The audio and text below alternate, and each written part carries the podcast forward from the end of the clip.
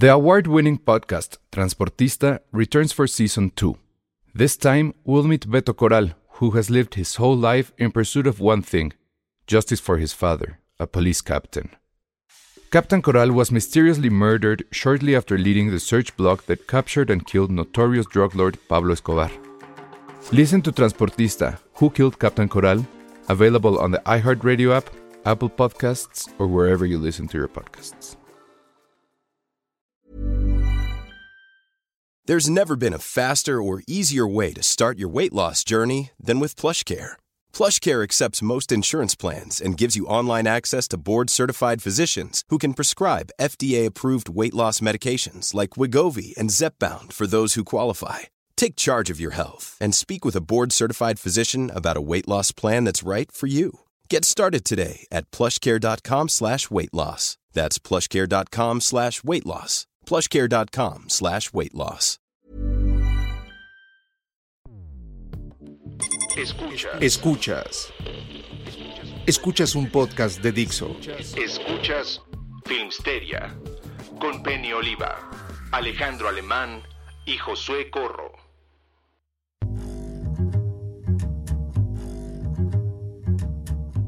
Hola a todos, bienvenidos a Filmsteria, el podcast favorito de cine de la fase 3. ¡Eh! Estamos en fase 3. ¿Qué, qué implica la fase 3? No sé, pero suena como algo de una evolución. He leído, he visto muchos memes de Dragon Ball, de algo de evolución de fase 3. Ah, Cosa no, que no yo nunca vi Dragon Ball, pero siento que no hay Yo ninguna, tampoco. ninguna buena, ninguna trilogía. Su tercer película es la buena, de ninguna. Ojo, porque Toy Story no, no es trilogía, porque también lo pensé, lo pensé, pero no.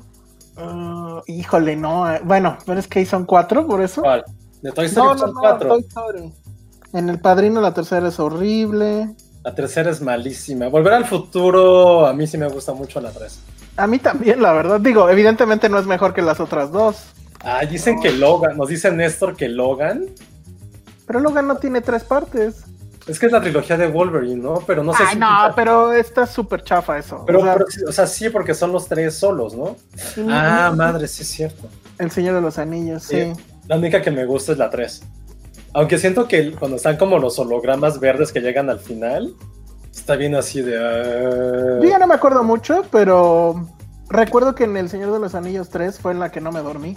Sí, es que Supongo mejor. que es buena. Y aparte fue de las pocas veces, muy pocas veces que vi a mi papá llorar en el cine. ¡Oh! ¡Wow! cuando están como, cuando todo el mundo se agacha con los hobbits y le dicen, Ajá. tú eres el rey de reyes a, a Frodo. o así estaba con mi papá, la fui a ver como en 2004, la vi con mi papá. Lo volteé a ver y estaba así como, como esnifando. Así de, De plano, yo así, no mames. Conteniendo el llanto. mi hermana sí lloró, yo sí estaba así como de, sí tengo sentimiento, pero no. Mi papá sí lo vi llorar y creo que es de las únicas veces que lo he visto, Qué raro. No, que lo he visto llorar. De hecho, con mi papá solo vi una película en el cine en la vida. Bueno, dos, curiosamente. ¿Por? Pues no sé, nunca me llevaba al cine, me iba yo solo. A la, a la única que me llevó, y así sí fue literal, de quiero que veas esta película, y yo, puta. Este. Ay, ¿cómo se llama la de Robin Williams? Captain o Captain, el, el- la, las ciudad. La ciudad de los poetas muertos. Y así ya, eh, así de, ah, qué chafa mi padre queriéndome dar el mensaje de sé libre, ¿no? Y la otra, curiosamente, fue Joker. No voy a explicar por qué, pero la vi con él. Ah, sí, es cierto. Eso estuvo muy raro. Saludos a Rulo, por cierto. Ah, bueno, sí, el Return of the Jedi a mí, de niño, sí era mi favorita. Ah, de niño, no. de niño. Por los Ewoks, porque estaba Java, por la princesa Leia, que estaba con mi primer sentimiento de hombría, que me quedó diluido después, evidentemente. Eh, um, ¿Por qué más me gustaba la 3? Porque te acuerdas que como en el 97, 98 estaba en la primaria, volvieron a salir como las, las la trilogía original, como una remasterización. No sé si te acuerdas. Pero era la edición especial, ¿no? Que traía las pendejadas Ajá. extras. Y yo a huevo, a huevo, a huevo quisiera ver la 3, bueno, el retorno de Jedi, fui con mi papá, y sí, sí me gustaba mucho, niño, porque aparte estaba, ¿cómo se llama ese monstruo? ¿El Sazerac? No, ese es un trago. Sarlacc, No, el Sarlacc. el que tiene como los, que se parece a nuestro, a nuestro monstruo del cierre. Oye, Si eh, eh, lista de tragos que podrían ser del universo Star Wars. El Sazerac con el Sarlacc. Muy bien. No, yo no se me ocurre ninguno, pero te lo dejo para ti. The Dark Knight, ¿La 3? ¿Cuál es? No. Ah, la de Bane. No, no me gustó. O sea, es mala, pero es buena. O sea, creo que sí ha soportado el paso del tiempo. Y por ejemplo, ahorita, justo en esta pandemia, decían, ¿no? Que Bane tenía razón. Y que el Sí. problema era el murciélago, había que guardarse en sus casas. Y que luego dicen que Bane usar cobrebocas como usar Bane. cobrebocas. Y luego dicen que Bane es bien López Obrador porque le quiere quitar a los ricos las cosas para dárselas según esto a los pobres, dejar a los presos fuera, su onda esa de, de la ley toda chafa. Que también, Entonces- dice Nora, también dice Nora Rodríguez que John Wick. Ah, sí, tiene Sí, razón. John Wick es muy buena la 3. Sí. Oye, Sí, pues sí, sí. ac- acaban de derrocar nuestras teorías de que las terceras partes son No malas. son buenas. Ah, bueno, Es que- Indiana Jones también es mi, mi favorita, es la 3 también. La del, Híjole. la del Santo. ¿Cómo se Ay, se me fue. La, No, sí, no, es. Santo Grial. Del No. Santo Grial. ¿Cómo se llama el Santo Grial, sí? El discurso de Bane es bien No, López lo, lo- lo efectivamente. del. ah, Puta, ¿cómo se llama la 3 de Indiana Jones? Sí, la acabo de ver. ¿La 3? La última cruzada, la última cruzada. Ajá, la última cruzada. Y la, eh, Sí. yo estoy entre la primera y esa, pero sí me gusta mucho la relación con su papá. Es muy Por- cagado. A mí de niño igual me gustaba más la 2 porque salió un niño, porque estaba el niño chinito que se Pero sale en los Goonies, pero Súper súper- oscura. ¿La 2 es oscura? Sí, ah, bueno, sí, sí, claro. Sí, sí. O sea, le sacan el corazón y... Pero la, la broma esta, que a mí me acuerdo que cuando la vi por primera vez sí me dio asco, de lo de vamos a comer cerebro de chango. Ah, eso me gustaba. De niño era como, wow, ja, ja, ja. No, a mí sí me daba asco. Y aparte se ha cagado porque, ¿te acuerdas del malo? De, Sí. de- se parecía como al bronco, ¿no? sí, Pod- sí, Podría ser como, como el bronco. sí, cierto. Creo que había memes de eso. Se ha cagado porque era el mismo niño que salió en los Goonies. O sea, en los 80 Sí. había como muchas, muchos niños estrellas, ¿eh? Que ahorita creo que ya no tenemos, ya no tenemos el Star System de, de niños. Ahora el niño estrella es Chamalet. Es que no, ya ese güey ya creo que ha tenido más hombres y mujeres que medio China, entonces no creo que sea muy inocente, muy niño. Dicen que la trilogía cursi de Ethan Hawke. La de Before, sí, pero la que- última no es la la última- mejor. No, no es la mejor. O sea, el chiste es que sean las mejores la tercera parte. No es la mejor, pero sí es la más brutal, ¿no? O sea, sí es donde ya te rompen la madre con total y absolutamente. A mí la que me hace más ruda es la 2, pero por ¿Sí? mucho la 2 es como, es lo que pudo haber sido, es como perdiste 10 años de tu vida en esto, cómo siguen siendo todos los sentimientos. Bueno, es que las tres son buenas, pero la 2 a mí se me hace mucho más fuerte y sí se me hace también la, la mejor de, de- de toda esta, de esta trilogía. Que te acuerdas, no sé si leíste que querían hacer una cuarta parte y que le Sí. dije a Hawk así de, güey, vete al carajo, güey, ya no, Sí, o sea, ya. no, no va a pasar. Para tu tren. No, no va a pasar. Spider, ah, no, Spider-Man, no. No. O sea, se Bueno, vuelve emo. Ah, no, que Sam Raimi va a hacer otra cosa, ¿no? Este. Doctor Strange. Doctor Strange. Y todo el mundo anda muy feliz, no entiendo por qué. Entonces, esas fases 3 sí valen la pena, no tanto como la nuestra que tenemos ahorita. No, lo único que entiendo es que va a haber más este contagios. El no circula loco de para todos. Pues no sé, no sé de qué se trata esta tercera. Dicen que el prisionero de Azkaban, es que ahí falta nuestra experta en. No, pero dicho que, eran- que eran trilogías. Ah, pero es que esa no es trilogía, exacto. Pues no Y sé. Harry Potter son como 14. Es trilogía de Canal 5. Ujú. La tercera de Pusher puede ser. ¿Cuál? De Pusher, la de Nicholas Winding Refn. Ah, sí. ¿No las viste? Sí. Está bien, bueno, pues entonces, ¿cómo va a estar el asunto hoy? ¿Sí vamos a hablar de la Rosa de Guadalupe o qué? Sí, porque alguien dijo, este, puso los primeros comentarios que llegó una rosa blanca. Sí, sí se las debíamos. Por cierto, en la página de, creo que es la página de Televisa, venden la Rosa Blanca. Sí, tienen, tienen memorabilia. Ajá, y se prende así con, o sea, trae foquito adentro y se prende. Ah, que alguien nos regale una de esas. Oye, Ahorita sí, la todo el necesitamos mundo- mucho. Todo el mundo está muy feliz con el prisionero de Azkaban, ¿eh? Ah, yo no sé. Yo, ¿Esa es la de Cuarón o cuál es? Sí, sí, a mí sí me gusta mucho. Pues me gusta, pero... Oye, sí, muy bien, Ángel 2905. El bueno, el malo y la feo es tercera parte, sí, Ah, claro, sí. Y ese es muy bueno. es la mejor. Bueno, la que más me gusta. Thor Ragnarok es tercera parte, pues sí, ¿no? No, hay tres de Thor. Sí. Está la primera, está la primera, la segunda no la vi porque sí estaba como de hueva. Y Ragnarok.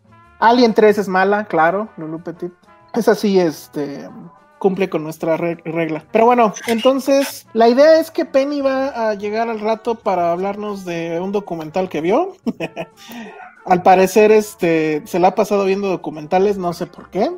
Y hablando de documentales, de una vez ya para sacar este tema, está.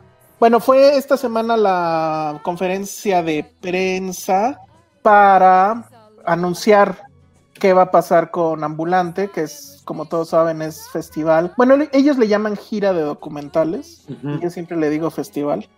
Pero bueno, creo que sí, dentro de los festivales, o no sé tú qué opines. A mí sí me gusta mucho Ambulante. Me gusta que no son tantos títulos y que sí es como que muy asible, o sea, puedes ir y ver, etcétera. Claro, eso era en el mundo en el que antes vivíamos. En el mundo del coronavirus, pues ahora ya no podemos ir al cine, pero entonces Ambulante decidió que este año sus títulos van a ponerlos en línea y eso le llaman Ambulante en casa. ¿Cómo va a funcionar?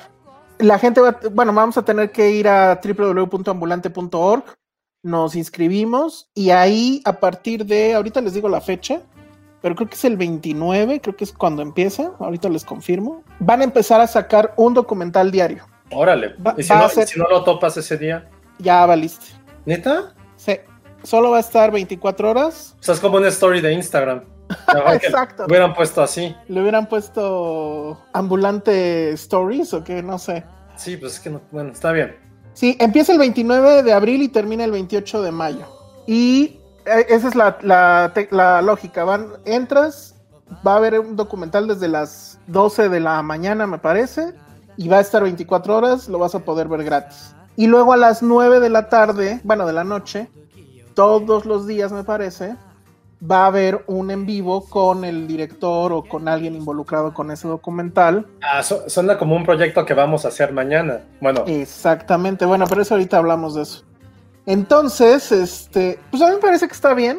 Sí está un poquito chafa que solamente esté 24 horas. Pues es un poco también como lo que hacían volantes. Si no la topabas en tu ciudad, tenías que esperar o viajar hacia provincia para poder ver tu película. Entonces tiene como todo el sentido que eso ocurra. Ok, entonces, este, bueno, pero creo que está padre que hagan el esfuerzo. Y curiosamente, otro festival que está pensando en lo mismo es el de Toronto.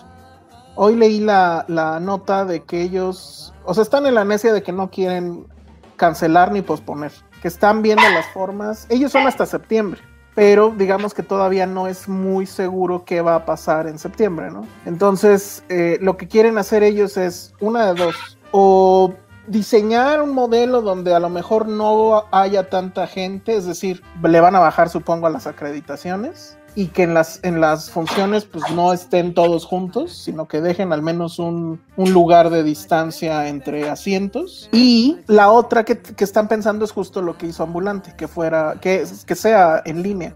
Eso está interesante porque entonces, ¿cómo le hacemos? O sea, van a o sea, solo los acreditados los van a poder ver lo va a poder ver toda la gente, no creo. Tú entonces ya tendrías que haber mandado tu, acreditación. ¿no? Ya sé, maldita sea. Pero también, este, por ejemplo, South by Southwest también está haciendo lo mismo. No sé si en México, pero sí seguro en Estados Unidos, si tienen una VPN lo pueden hacer. Muchas de sus películas que tenían para este año las van a presentar en Amazon Prime. Entonces, así yo creo que mm. muchos festivales van a, van a funcionar así. De ahorita lo de ambulantes sí se me hace muy, muy interesante que lo puedan eh, realizar de esa forma. Y también los festivales están sumándose a estas iniciativas. Por ejemplo, Morelia ya está poniendo en su página, en Morelia Film Fest, películas que estuvieron en sus, en sus eh, anteriores ediciones que ganaron y las puedes ver ahí en el, las puedes ver en línea. Cannes va a ser algo similar, todavía no, no se ha decidido cómo lo van a hacer, pero va a ocurrir de esa forma. Y lo interesante, insisto, es que va a pasar en el segundo semestre. O sea, creo que todos los días va a haber algo. Si es que si es que pasa algo realmente. Entonces, uff, y también sabes, bueno, no sé si se dieron cuenta de esta noticia que lanzó Netflix, que ya son caso, creo que si fueran un país serían como el tercer, el tercer con mayor potencia económica. A mí se me hace raro porque realmente yo creí, bueno, lo que estoy leyendo al inicio de la pandemia, es que en general la gente no iba a empezar a suscribirse más a Netflix porque ya hay muchísimas eh, más plataformas que están haciendo este tipo de... No, más bien, ya se están abriendo al mundo, por ejemplo, este, Cinepolis Click está con mucha fuerza ahorita, Stars, que es una nueva plataforma también. Hay una que no es una plataforma per se, pero sí es una página que se llama Pluto TV que lo increíble de eso es que están pasando todas las series noventeras de MTV, están ahí. Entonces, eso es lo que está interesante de este asunto. Que sí fue, o sea, a la larga, qué gran acierto de Cinépolis haber iniciado ese proyecto, ¿no?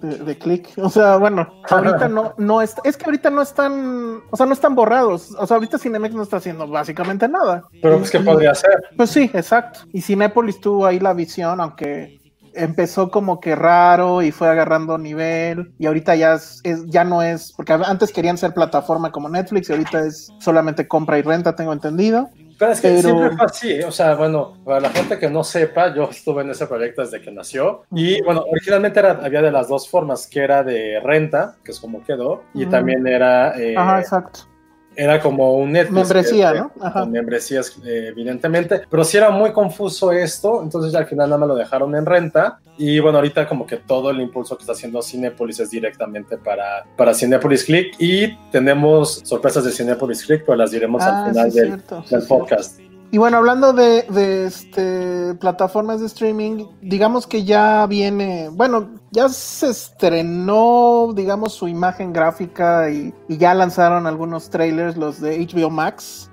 que, bueno, pues si ves el trailer y dices, esto es un obús, ¿no? O sea, traen básicamente todo Warner, todo HBO y tienen sus originals va a salir en, mayo 27, tengo entendido que son, es la más cara, no me acuerdo exactamente cuánto es en dólares, pero creo que en pesos eran casi 200 pesos. Tampoco queda claro si van a llegar acá y va a ser un tema porque, por ejemplo, ellos ahorita presumen que tienen y ya van a tener en exclusiva Friends, pero aquí... Uh... Sí, ya sé, pero aquí en México el contrato de Friends y Netflix creo que todavía va a durar un rato.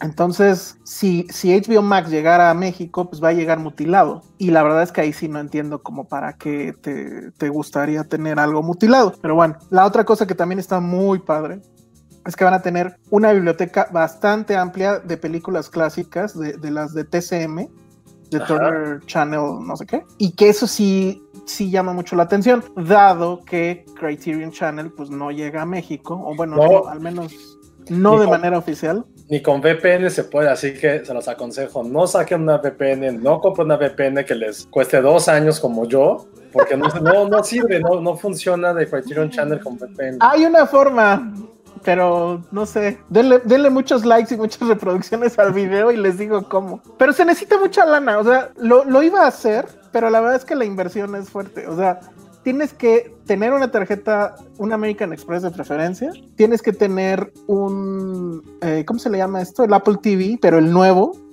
que ah, cuesta no, como cuatro no. mil pesos. No, pues no. Ajá, y luego paga la suscripción del Criterion Channel, no sé en cuánto está, pero son no, dólares. Uh -huh. O sea, sí ha de estar caro. Entonces, sí era mucha la inversión. Pero bueno, den, den, si este video llega a cuánto, si este video llega a 1500 reproducciones, les digo cómo. Pero acabas de decir, ¿no? Es con el Apple TV nuevo. Sí, es con el Apple TV nuevo. El, con el Apple TV nuevo, este, tú te suscribes en, en, la página, das la tarjeta y te conectas con el Apple TV. Y se supone, bueno, hasta hace seis meses funcionaba. No sé si lo actualizas y ya te chingaron, ¿no? Pero se supone que esa es la forma. No necesitas la VPN ni nada. Entonces, este, incluso hay gente que me dijo que, o sea, inscribiéndose allá en el gringo, en algún viaje que tuvieron o algo, se, se, inscribieron, la cuenta se queda, o sea, ya no te anda checando la región cada que te conectas, sino ¿Ah, que vas ¿sí? a, ajá, que vas a un viaje, te conectas, regresas aquí a México, o sea, bajas la app en tu celular, etcétera, y ya, este, ya no anda checando. Y esa vez sí me lo demostraron, porque estábamos, el que, el que me lo dijo, estábamos aquí en México y se metió y dice, no traigo VPN en el celular. Y pues sí, entonces creo que ese es el otro truco.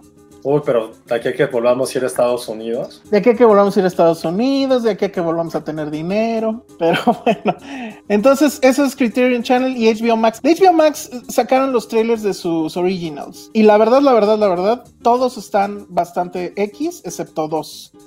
El Not Too Late Show de Elmo, que el título es muy ¿Qué? bueno. ¿No? Porque él se tiene que ir a dormir a las siete y media, entonces no puede ser tan tarde ese show. Sí. Y está padre porque, bueno, va a invitar obviamente a gente del espectáculo, creo que está por ahí ya los episodios con Jimmy Fallon, pero tiene un episodio, por ejemplo, donde entrevista a Batman.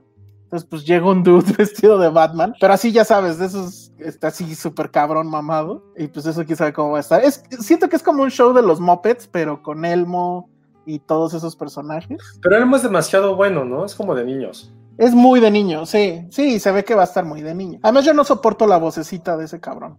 Ah, a mí sí me gusta. Pero se ve que va a estar cagado los invitados y todo eso. Entonces, ese sí lo vería. O bueno, sí quiero verlo. Y el otro es que van a revivir a los Looney Tunes.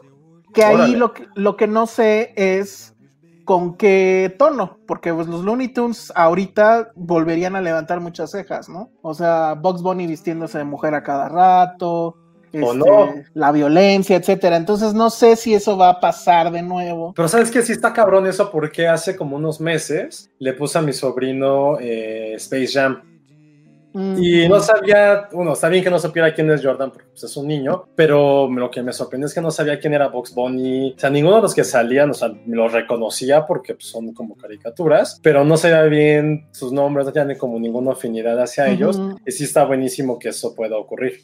Que regresen, sí. Ahora, obviamente el estilo de animación también es muy choqueante porque pues se ven, o sea, son 2D, pero ya saben, como los Simpson de ahorita, que se ven súper definidos, sí. Entonces así están. Entonces también eso no sé. Y el doblaje, pues evidentemente ya no está Chuck Jones y, y nada, pero bueno. También quién sabe qué va a pasar en México, si algún día llegan.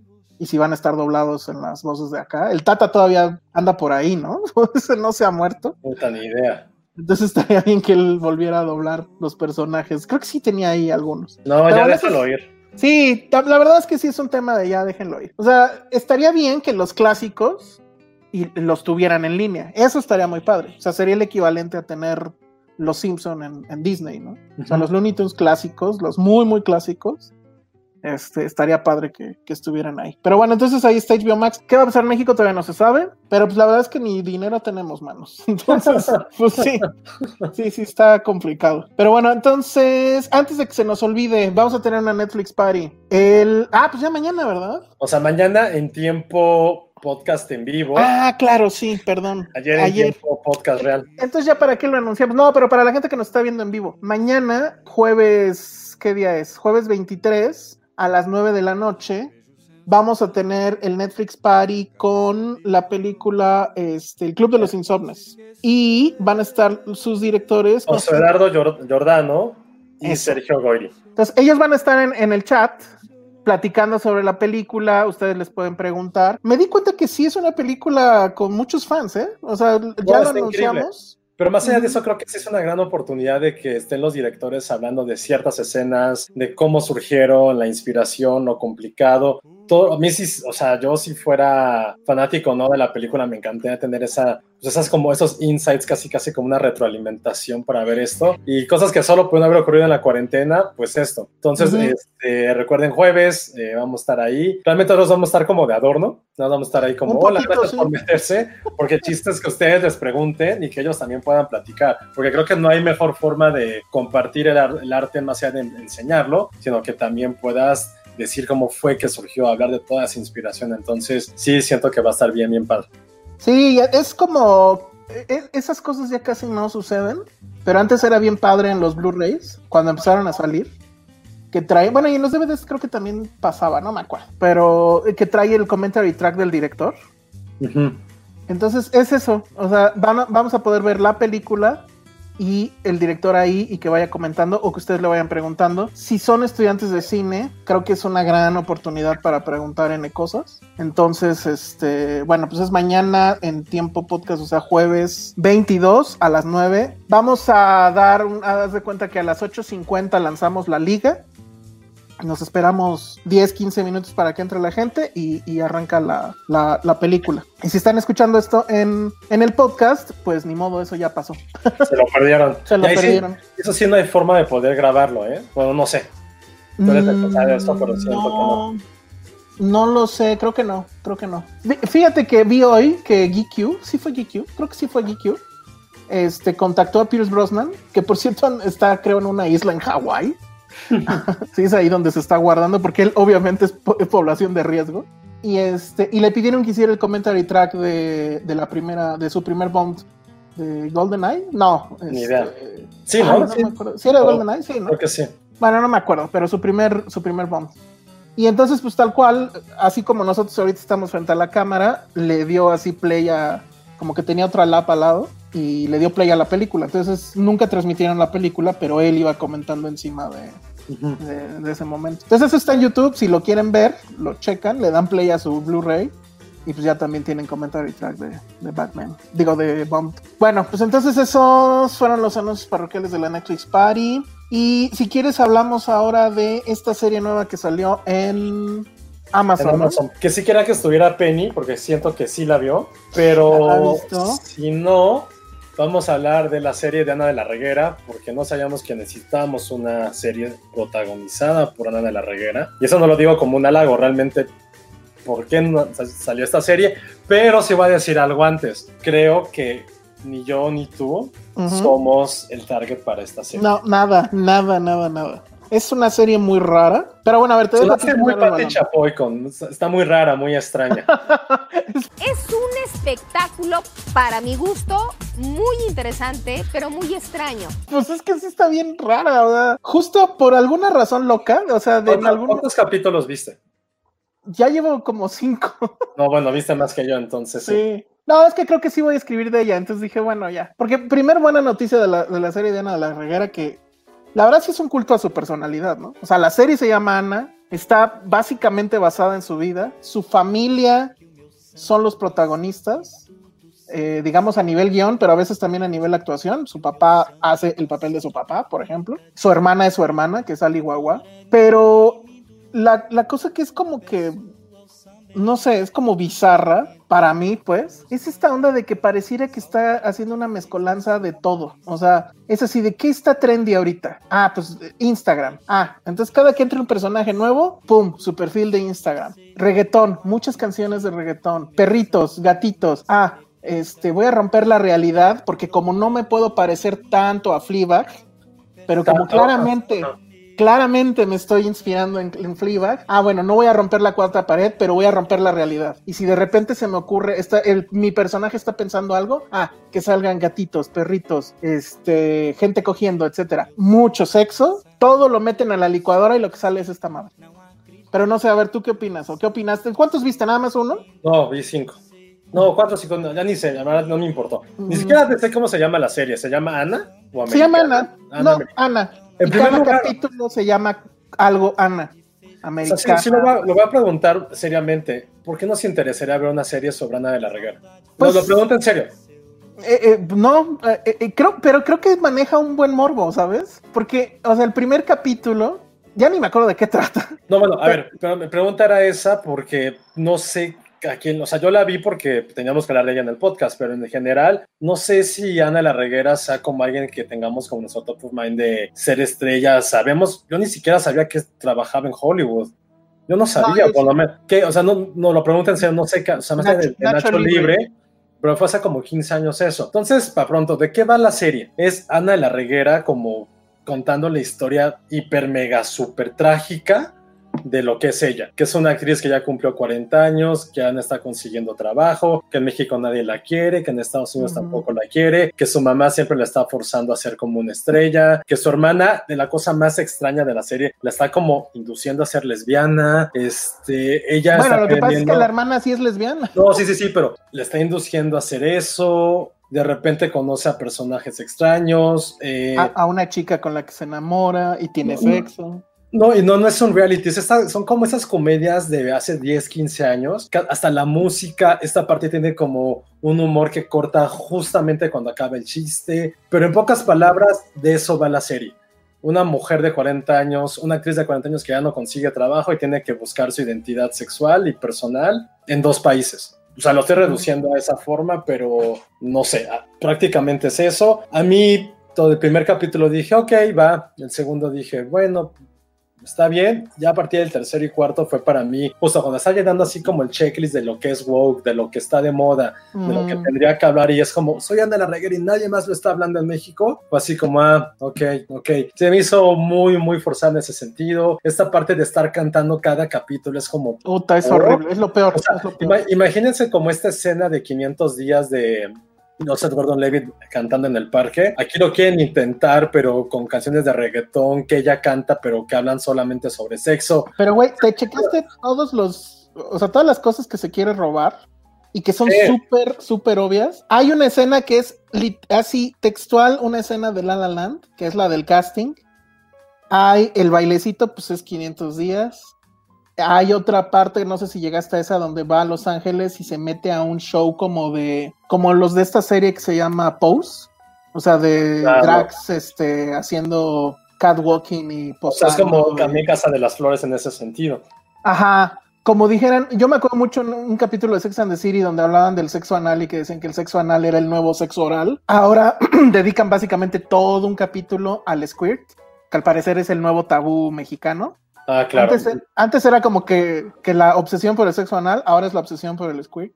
Pero sí tiene un chorro de, de- de- de robos, de, muchas cosas que son muy reconocibles. Pero digamos que creo que la parte novedosa. Justo, suena como, sí, muy bien, es como Louis de Louis C.K., exactamente, pero Ándale. en, región, en región 126. Sí, justamente. Oh, sí, sí, sí, bien. sí. Muy bien, maldito bien. perro, sí. Sí, así es. Porque es su vida, nada más que cambiada. Y es que eso fue lo que a mí me llamó la atención. Porque, ok, está el primer capítulo y la mamá que es súper... eh, ¿Cómo llamarlo? O sea, eh, eh, es, está obsesionada con el asunto de que su hija sea una estrella y una princesa y que se vea bien y que se case bien. Es como Cindy la regia, ¿no? Pero dices, bueno, esa mamá pues es una caricatura para la serie, ¿no? Y entonces acaba, acaba el capítulo, vienen los créditos y te muestran que la mamá es idéntica y que sí hace lo que se ve en la serie. Sí, es como una Instagramer como de moda para mamás, Ajá. que fue reina de belleza en Veracruz y quiere que sus Hace años. Sean, sean perfectas. Pero justo eso es lo que yo dije, wow, o sea, eso es interesante. O sea, resulta que esa señora sí es. Y luego al siguiente capítulo sale el papá y resulta que sí es el papá que le, la manda, la cita en un restaurante para decirle que mejor se ponga tetas porque si no, no va a triunfar. Como Es- Salma y Isa González. O sea, tiene, tiene buenos momentos, pero en general puede haber sido una película. Película de dos horas Sí. que hablara sobre eso y ya sí. Es que, hay, por ejemplo, ¿sabes a mí que sí me molestó mucho, mucho de la serie? Que Ana de la Reguera es como así súper cool, alivianada y se la pasa tragando. Es como, quiero chilaquiles, Mm. quiero frijoles. Es como, güey, ya entendimos que quieres decir que todo está chido con tu cuerpo, pero, güey, y sale con un abdomen perfecto aparte, ¿no? Sí, sí, sí. esa parte Mira, de, mírame qué cool soy, estoy comiendo chilaquiles, mírenme qué padre, estoy comiendo molletes, es como, güey, ¿qué, y qué- no, intentas hacer? Ajá, y de miren qué padre, soy bien trashy y, y fumo mota y salgo toda despeinada de mi casa y me toman fotos eh, los de TV Notas y me hacen un escándalo por pintar dedo, ¿no? Así de, güey, no mames. Ahora, es el clásico producto de todos vivimos en la Condesa. O sea, todo lo que pasa en México pasa en la Condesa y en el Parque España. No hay otro parque en esta ciudad, no hay otra colonia en esta ciudad. Este, en su caso dices, bueno, es Ana de la Reguera, supongo que tendría que vivir o en Condesa o en Roma o en Polanco, ¿no? Pero sí es como que muy cagante. Y luego, tiro por viaje, va a Los Ángeles, o sea, va, viene, va, viene. O sea, hay capítulos donde se avienta tres viajes a Los Ángeles y de regreso. Y se supone que es una mujer que no tiene dinero, que no le están contratando, que sí tiene una casa en Los Ángeles, pero apenas lo terminó de pagar. O sea, no, no, hay, no hay ningún sentido respecto a esa situación económica en la que supuestamente vive. Tres viajes en menos de una semana a Los Ángeles no te salen baratos, ¿no? Entonces, este, no sé, creo que te quedas a verla, o yo me quedé a verla para ver si pasaba algo con los personajes secundarios, que creo que esos sí están más o menos interesantes. Por ejemplo, la hermana, me parece súper loco que su hermana, sí era un dato conocido pues, pero que su hermana sea Ali Guagua, ¿no? O sea, las dos son agua y aceite. Total. Nada que ver una con la otra. ¿Cómo se maneja esa relación? O sea, ¿cómo una ve a la otra? Bueno, todo eso no se va a ver en la serie. Yo hubiera esperado. Y la, la hermana nada más está como de adorno. Es este asunto justo del lesbianismo y demás. Que dices, bueno. La mamá como que hay un poco más de juego ahí, pero se vuelve una caricatura muy rápido. Digo, si ella está diciendo que su mamá es una caricatura, pues súper bien. Y la otra cosa que también me llamó mucho la atención es, en todo momento, porque supone que ella es famosa por una novela que hizo hace no sé cuánto. ¿Esa novela existe? Ah, en esta Creo que sí. No está Penny. decir. Sí, Pero sí, se supone que sí, sí existe. O sea, incluso hay un momento donde ella sale haciendo un comercial de shampoo. Ese comercial de shampoo sí existió. Órale. Me dijo Patty, es que Patty la vio conmigo y me dio todos esos insights. Entonces, como que esas cosas son chistosas, pero a mí me llama mu- mucho la atención de que ella se supone que es muy famosa y muy reconocible en la calle. Y cada que alguien le pide un, un, eh, autógrafo, siempre ella como que le caga. Y además como que hacen burla del tipo de gente que le pide un autógrafo. O sea, son señoras, son güeyes ahí, perdón por la expresión, pero medio naquitos, etcétera. Entonces, sí me quedé así como que, güey, esto no es contraproducente. O sea, no está diciendo que sus fans son unos nacos, este, no, es como que raro eso. Y luego la otra cosa que tampoco sé si se, o sea, supongo que hay muchos chistes internos que no entendemos porque no sabemos su historia. Pero, por ejemplo, se supone que sale con alguien de Televisa, un ejecutivo de Televisa, que sale en la serie, pues. Pero ¿quién es? En la vida No es, real, ajá, o sea, no es Azcárraga, ¿no? O sea, no sé. pero pues ¿quién es? Ahora, ella, su manager es el Mondra. Entonces no sé si ese Ah, güey sí es es el cierto. Mondra. Ajá. O, o no va a salir el Mondra, lo cual pues dices, güey, ahí hay otra historia, ¿no? Entonces, pues no sé. O sea, creo que lo mejor es que dura 20 minutos cada capítulo. Sí, yo cuando le, le iba a empezar a ver dije, puta, que no dure más de 40 y sí, duran 22 minutos. Tomos, véanla, también forjen su, su propia opinión, a lo mejor nosotros estamos mal, porque insisto, creo que es una serie que no... Creo que somos too straight para esta serie, pero pues, echen un ojo, a mí la verdad no, no me gustó. Creo que hay cosas muy, muy forzadas. Me encantó la referencia que dijeron de Louis. Sí, justo como que estaba pensando en ¿por qué- a qué se parece, a qué se parece. Pues algo que hemos visto en HBO desde hace años, años, años, años, años. Súper Y daño. como siempre llegas como, hola, soy Comedy Central y voy a hacer algo que el público latino no ha visto y lo voy a poner como que si fuera algo nuevo. Es como, dude, está bien. Ah, y además sí tiene un chingo de cosas flibaguescas. Mucho. O sea, es- esta, esta escena donde llega a su casa y lo primero que hace es sacar el dildo y que... ah, eso, súper ¿No? forzado, sí es cierto. Sí es cierto, es como, ah, órale. Y le se lo pone la cara al casero. Ajá. Sí está así bien de, quiero ser, sí, sí, sí. Quiero ser revolucionaria femenina en 1992. Exactamente. Y además a mí me recordó, y eso que no la vi, pero por lo que ustedes, este, tú y Penny comentaron la otra vez, de la serie esta de Netflix de las chicas. Desenfrenadas. Ajá, siento que tiene así un chingo Ella es la de tía. pedo. Es la tía de Desenfrenadas, justo. Sí, Ah, sí, sí. fíjate. Sí. Pero es esta idea de este feminismo nuevo de... O sea, una idea del empoderamiento femenino muy, muy chafa, creo yo. Es que aparte, sabes que no se la crees a Ana de la reguera. Pues no, No se lo crees. No, no, o sea, este capítulo donde quieren experimentar con una chica, que quiere experimentar con el bondage, y dices, ay, güey, o sea, suena que es nada más estás haciendo check, Ajá. efectivamente. Y Y es una- forzándola, y forzándolo horrible. Pero bueno, supongo, insisto, que la gente que la conozca, así personalmente, se ha de divertir mucho con esta serie por todas las bromas que no entendemos. Por ejemplo, su... No es un manager, sino su agente, que son en teoría cosas diferentes. En la serie es un, es un tipo ahí que está en silla de ruedas. O sea, yo no sé si eso es real, o sea, no sé si ese personaje es real o, o para qué lo pusieron en silla de ruedas, o lo pusieron en silla de ruedas igual para hacer otro check, pero no sé. Pero estoy seguro que hay muchos chistes internos que solo entre su bandita lo han de entender. Y entonces le han de decir, ay, qué cagado estuvo todo, ¿no? Pero pues sí, ya, lástima que no estuvo Pendy para hablar de eso, que no, no creo que la haya visto, y si sí, seguramente opinaría lo mismo. No creo que lo haya visto. Y de eso sí, no creo que tampoco haya como, merchandising, como merchandising de eso, nadie lo va a querer. Y ahorita justo me metí a la página de Televisa y sí, sí hay una rosa de Guadalupe. No dice si es real, no dice si es de plástico. no Es sé de si tenga plástico, como, ¿no? como algún mecanismo mágico que cada vez, no sé, a las 3 de la tarde se va a mover automáticamente para que pienses que, que llegó un milagro. Y si no, y si sé que Televisa saca esa idea, los vamos a demandar. Qué bueno que está esto grabado, pero sería una gran, gran idea. Será como el mejor regalo de Navidad que nos pudieran dar. O que yo pudiera dar o que me gustaría que me diera. Una rosa de Guadalupe que se mueva automáticamente. Yo, yo sería muy fan. Yo sí la tendría ahí en mi, en mi buro. Pero bueno.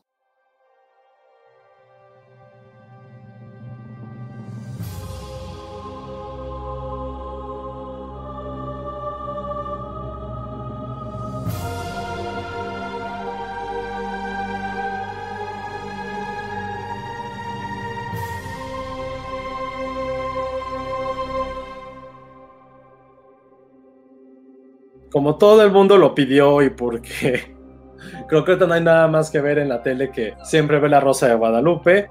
Elsa se dio la tarea de hacer los 50 mejores capítulos. no, tanto así no. No, la verdad es que vi que había listas, sí hay listas de los más este ridículos. Y entonces pues hice una, una selección. Lo malo es que creo que debí de anotar las tramas, porque a veces creo que por los títulos no están. Pero por ejemplo, algunos que sí vi que sí están muy pendejos. El de las aguas locas, que es, además tenía el subtítulo de La bebida de los pobres. Qué poca madre. Y pues de qué va, es, era una fiesta que organizan unos adolescentes y no, no me acuerdo si los papás o, quién me hacía las aguas locas y se las dejaba ahí, o era una terrible banda de, gente que, que metía esa bebida en, la, en las este en las fiestas adolescentes. Y entonces, pues obviamente todo el mundo se ponía hasta la madre, había intoxicados, había gente que se había quedado ciega. Pero bueno, ya llega la. ¿Cómo que tenían? Ah, ya sabes, son adolescentes tipo 13, 14 años. Entonces, este, eso pasaba en la bebida de los pobres. Yo, bueno, nada más una cosa sobre la Rosa de Guadalupe. Yo no sabía, sí tiene más de 10 años al aire. Este, y según yo, y eso sí lo supe por alguien que, estudiaba ahí, o que era amigo de alguien que estudiaba ahí, ya ven que tiene Televisa su, su propio centro de capacitación. El SEA. El SEA. Entonces, de ahí es donde sacan a toda la gente que actúa ahí. O sea, como que ha de ser yo creo que la tarea de último semestre o algo así. Y entonces por eso el programa yo supongo ha durado tanto, porque es un programa que no les cuesta dinero. O sea, no creo que les paguen nada o a lo mejor les pagan muy poco y pues los guiones también son No está cagado porque si hay un universo, porque por ejemplo, uno de mis capítulos favoritos es de una niña como de 7, 8 años que está obsesionada con el celular y las redes sociales. Ah, sí. Entonces su mamá, su mamá, se lo quita. Ella se mete a la casa del vecino a robarse uno, la chinga. Pero lo mejor es que la mamá está tan desesperada, pero tan desesperada, que agarra el celular que robó la niña y lo avienta por una ventana no sé, del segundo piso. La niña en su viaje, en su desesperación, se avienta por el balcón por el y, la, y, la, y, la, toma es buenísima, porque hagan de cuenta que es este cuadro, y la, y la mamá se asoma por la ventana, mi hija, no sé qué. Está muy tú, eres la, tú, eres la, mamá, yo soy la niña. Así de, o sea, algo así, ¿no? Como volando, y aparezco así nada más.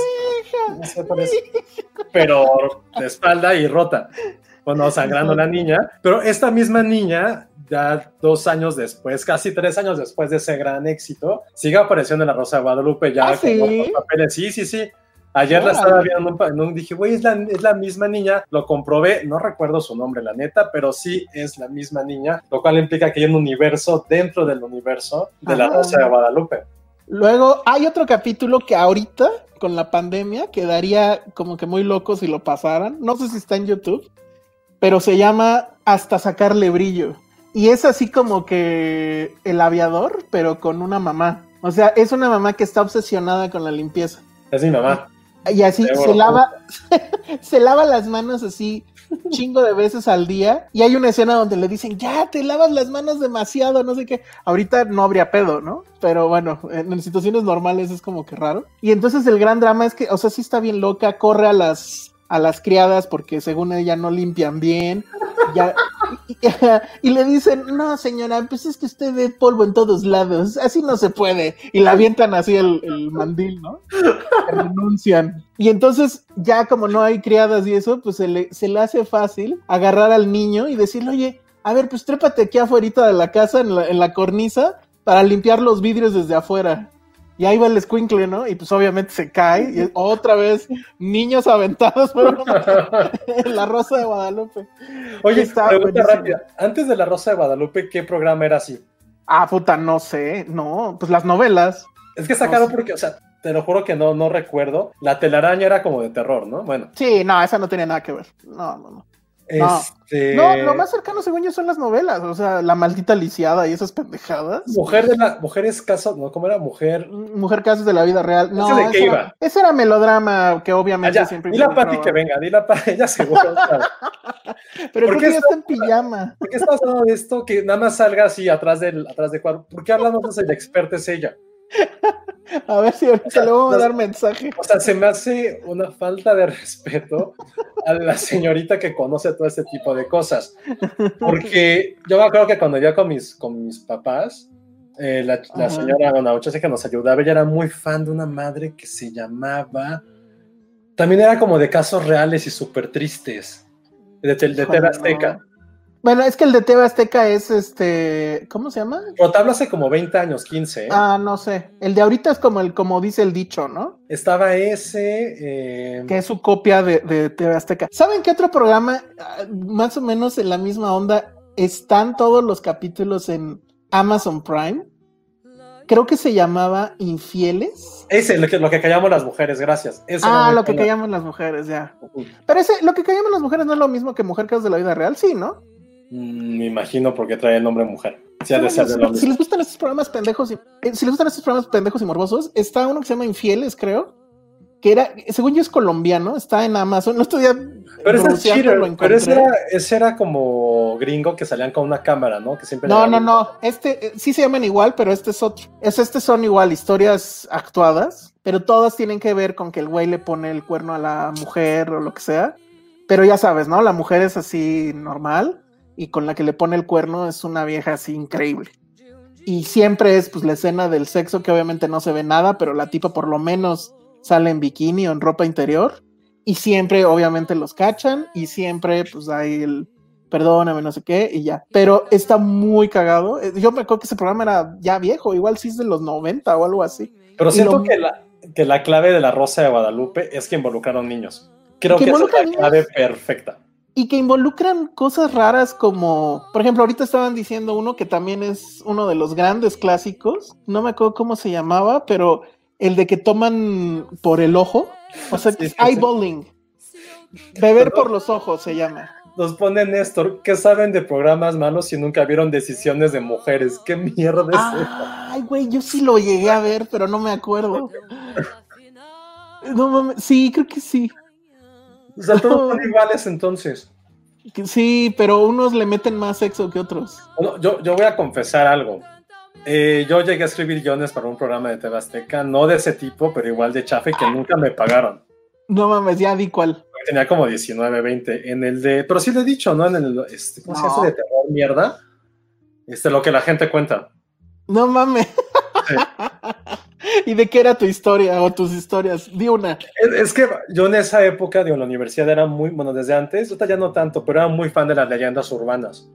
Muy, muy, muy fan, o sea, como que me ponía a investigar y hacer. Es una parte, o sea, no quería que mi tesis fuera sobre eso y me mandaban al carajo. Entonces hice este, la leyenda, hice dos, dos leyendas urbanas. Una, hay una muy, muy, es que no está básica, pues, pero sí, que supone que son como un par de parejas, ¿no? Que se van, no sé, de fin de semana a Cuernavaca. Entonces, por ejemplo, van y llegan, dejan la primera pareja ah, en su casa. Y de repente sale súper espantado el, el esposo, bueno, el güey, porque su perro, que es, no sé, un Doberman o un Patterson, se está ahogando. Entonces les dice, güey, échenme un paro y vámonos al veterinario. Y es como, ok, sí, entonces van la primera pareja y el güey con el perro al veterinario. Llevan al veterinario, hablo como son como las 2 de la mañana. Entonces el veterinario se supone que saca algo de la garganta del perro y luego le dicen, güey, háblale a tu vieja, güey. Háblale a tu vieja en este puto momento. Nunca contesta la, la esposa. Se van otra vez, le dejan al perro y la veterinaria da igual. Se van en chinga hacia el hacia la casa y ven a la esposa muerta destro- así descuartizada y en la esquina de la casa se ve un güey sin un dedo tratando de escapar porque supone que el perro porque esta vez es porque le mordió el dedo al asaltante a lo que fuera y pues estaba muriendo. En lo que se van en chinga al veterinario pues mata a la esposa. Entonces esa fue mi, mi primer guion y el Pero segundo salió al aire sí y, te- Y o el sea, seg- hay- y tienes un crédito ahí o no. no, no, sé porque sí los he buscado y no, no, no están en YouTube Ah, Y el otro era como de esta. Hablo de. Eso es como 2005, 2006, no me juzguen. Y el otro era como este super chafa de que si no envías este correo en 10 minutos, tú vas a morir. mm. Entonces ese guion era sobre eso, sobre unos amigos de la universidad. Güey, que están si viviéramos en Hollywood, si viviéramos en Hollywood ya lo hubieras hecho películas, eh, ¿no? Acaba de salir, ¿no? Entonces era- así de, ¿qué pasa si nunca mandas este correo? Que era un fantasma que te acechaba, porque se murió. Ni siquiera me acuerdo por qué se murió, pero esas fueron mis dos guiones. Yo tenía como 19, 20 años, éramos un grupo como de cinco escritores chavitos, y el que era como el jefe, que era así como el pinche así mi reizazo, pues se quedó con los guiones, y como éramos güeyes que teníamos la más puta idea de la vida, pues no sabíamos que había derechos, ni nada, y pues nos chingó con los Les guiones. dio, les dio pases para entrar a ver no sé qué programa de TV Azteca, ¿no? Ya, y esa es la, la triste historia. Ven cómo Salinas Pliego era un culero desde entonces. Oye, a ver, Néstor Soriano dice, este capítulo está cabrón. Hay uno de mujer de la ca- de la Vida Real donde a un niño lo secuestran para robarle sus ojos, lo devuelven a su mamá y ella quema el dinero que le dejaron por los ojos de su hijo. Uy, No qué mames.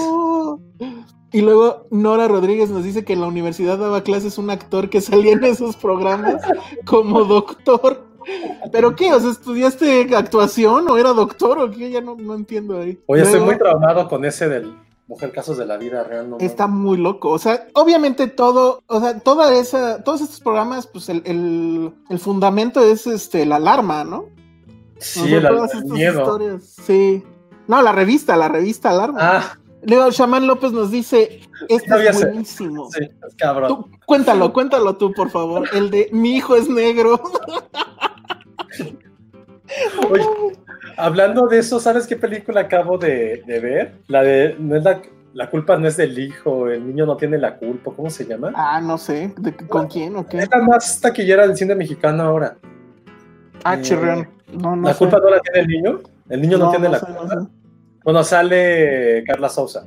¿Pero de qué va? Ah, ya, sí, este. Ya sé cuál, ahorita te digo cuál. Me sí, que gustó sale mucho. hijo negro, ¿no? No, sale chino. Sale chino, sí. Me, me gustó mucho la película. Sí, estaba toda así de ¿qué culpa No tiene el niño? ¿Qué Güey, está súper divertida, no mames, está bien Güey, no divertida. mames, estás muy mal. Es súper estúpida, es una gran película. estúpida. Bueno, a ver, pero cuenta ese capítulo de mi hijo es negro. Ah, no me acuerdo, basta, no, ¿No, me te acuerdo. acuerdas? Yo sí o me sea, acuerdo. Los detalles como tú no me los, no los recuerdo. O sea, según yo, era el, el- la chica fea o algo así. ah, empieza a andar con un chavo. Y los papás obviamente se oponen porque creo que era su primer novio, algo así creo. Y entonces, pero pues ya al final el amor triunfa, se casan y cuando va a tener el hijo, sale el hijo. Y así en plena parto básicamente, ¿por qué salió negro? Pero así, ese no está en YouTube, seguro está en YouTube. Es que todos, hay canal de la Rosa de Guadalupe en YouTube. Ah, está, está O sea, ahí perfecto. los, ahí los estuve bien. Pero me gusta mucho más su página de Facebook. Porque te pone resúmenes así que te deja. Güey, es el güey que es, es el mejor social media manager del mundo. Porque cada copia es como, güey, necesito ver ese clip. Te lo vende de una forma que es como de, güey, ¿qué va a pasar? Se va a acabar mi vida si no veo ese capítulo. Entonces, oye, ese capítulo nunca lo he visto. El episodio de las niñas que venden su virginidad. Claro, es un clasicazo, ¿no? Rodríguez dice el episodio de las niñas que venden su virginidad por unos boletos para ver a Justin Bieber. Uh, empieza muy cagado porque obviamente las niñas están súper locas. Siempre es esta imagen, o sea, de cómo dibuja la Rosa de Guadalupe a la juventud o a la niñez es, es perturbador. Entonces están así todas locas porque quieren ver a Justin Bieber o no me acuerdo quién. Y este, y llegan, les pasa como a Homero, que se forman en la madrugada, son el número 3 de la fila. Y llegan y ya no hay boletos porque el anterior El, revende- compró- el revendedor, ¿no? Compró, deme, deme 20 mil. y se los pago al rato. Bueno. Entonces igual. Entonces la niña sí se tira al piso, patalea. No, yo quiero ver a Justin Bieber. Y pues ya al otro día en la escuela se le ocurre que pues va a vender la virginidad. Y sí, no sé con quién coge, pero le da unos boletos que son falsos. No, No. nunca hay felices, nunca hay finales felices. No, sí hay final feliz, porque al final me acuerdo que les daban unos boletos. Su mamá no sé de dónde los sacaba. O sea, pero se supone ya. que la Rosa de Guadalupe siempre te da un final feliz. Pero no. pero por no- ejemplo, estas niñas que aprendieron, ellas que aprendieron. Pues que no hay que vender la virginidad por Justin Bieber. Ya lo- es que justo es mi punto, ya la vendieron, ¿qué, qué van a aprender? Ya nadie se pues, las va a comprar. Ya ni se los va a comprar. Entonces, ¿qué aprendieron? Ese es mi punto. ah, órale, chido. ¿Qué otro acá? A ver.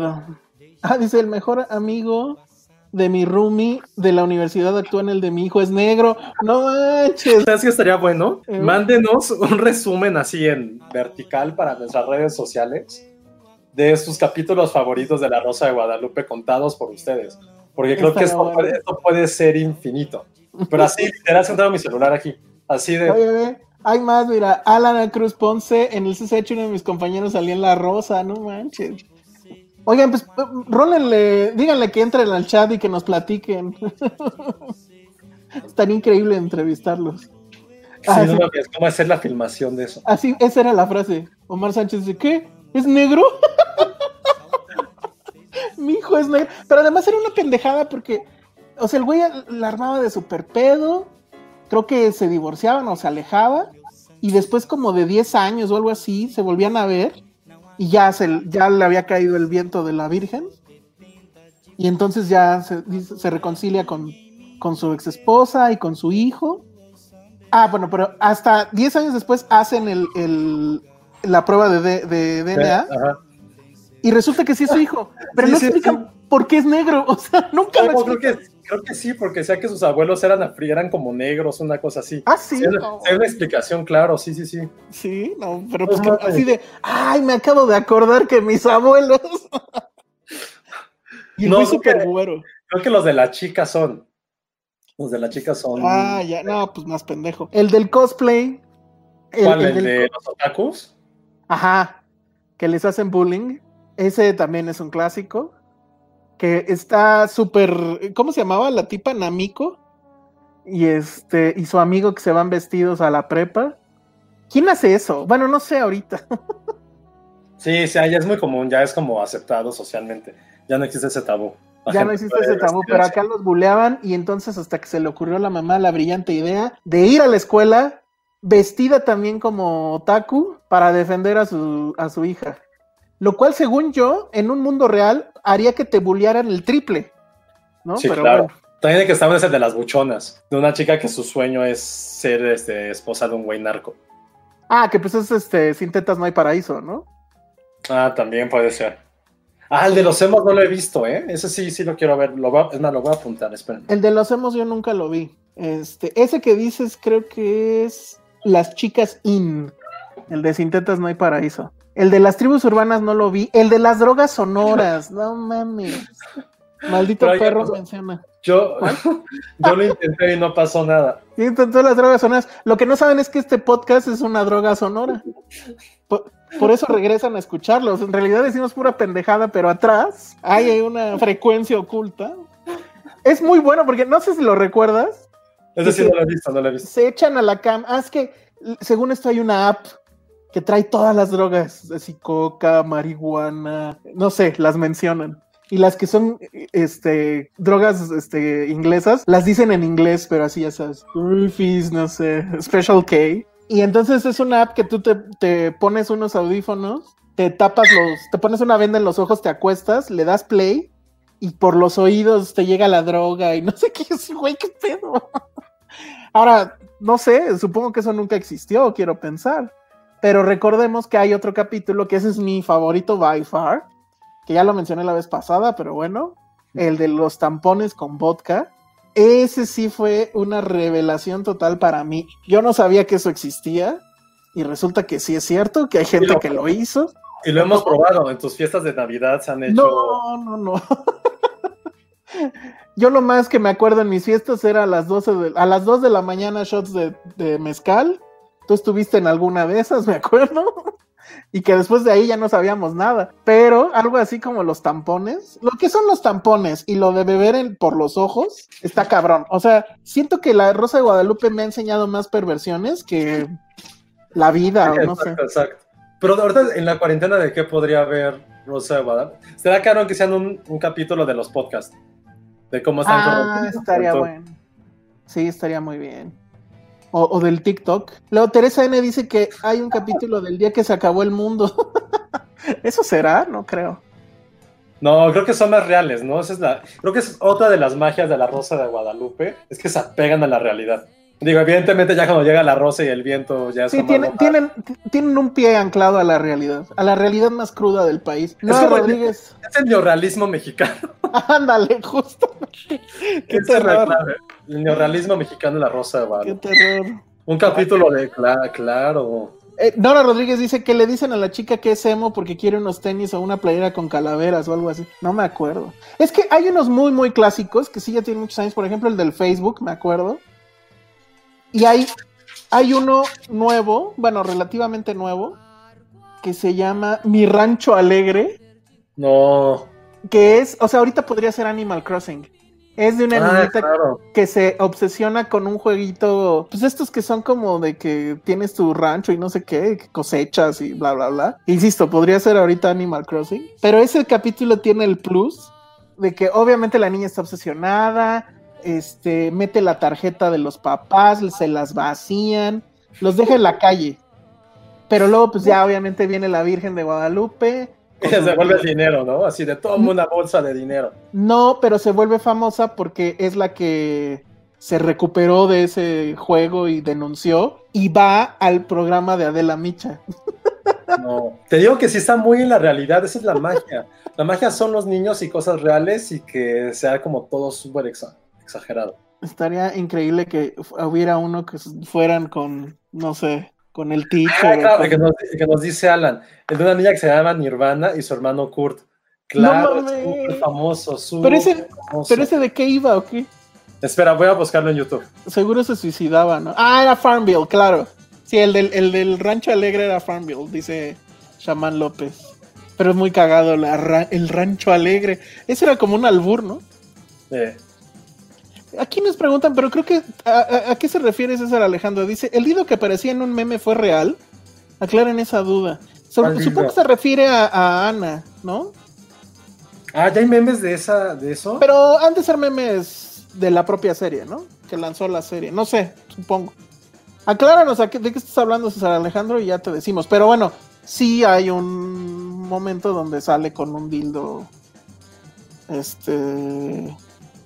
¿Cómo se llama? Oigan, no encuentro esta escena.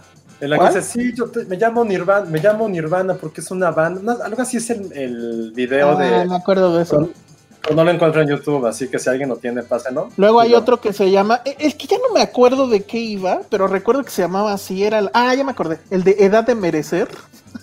No mames. Que era un güey que llega a la vecina y que está súper buena, pero el tipo tiene como 10 años y la vecina le empieza a, a decir que qué onda, que... ¡Eh! Miren quién llegó. La Rosa de Guadalupe. Llegó la Rosa de Guadalupe. ¿Cómo va? A Oigan, ver, Penny. Ay, perdónenme que, que, que estoy entrando hasta ahorita. Es que el monstruo del cierre está cañón esta semana. Y, y en estas condiciones, pero bueno. Oye, a Creo ver, que son llegas- esas condiciones. llegan justo a tiempo para decirnos cuáles son tus capítulos favoritos de La Rosa de Guadalupe. Tan, tan, tan, tan, Ah, tan, ah, hay uno, hay uno de las de las Kurosawa, la- la- es que le digo las Kurosawas, pero no. La de las aguas locas está, Ah, sí. es- está padre. Había otro, el del bullying, también me gusta mucho. Pero es que todos involucran bullying. Ajá. No, ha- hay uno que es de bullying cibernético, no sé si lo han visto. No, ese no lo he visto. Como de, como de, O sea, de ¿La computadora andar- te pega o qué? no, pues un poquito como de que no puedes escapar el bullying porque pues está en todos lados. Ok. Eh, ¿De cuál otra me acuerdo? La Penny de Guadalupe. La Penny de Guadalupe.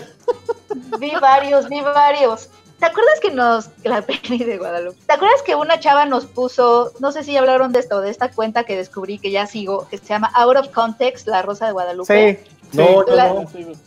Es, es una cuenta que no- cuando dijimos aquí que íbamos a hablar de la Rosa de Guadalupe, una chica nos, nos etiquetó Ah, eh, sí, en sí, un sí. post de Out of Context y hay una hay un este hay una escena de cosplayers que están peleándose afuera de la escuela o una cosa así. No la he visto, la voy a ver. Yo creo que ese también va a ser uno de mis favoritos. Creo que esos son los dos que me acuerdo.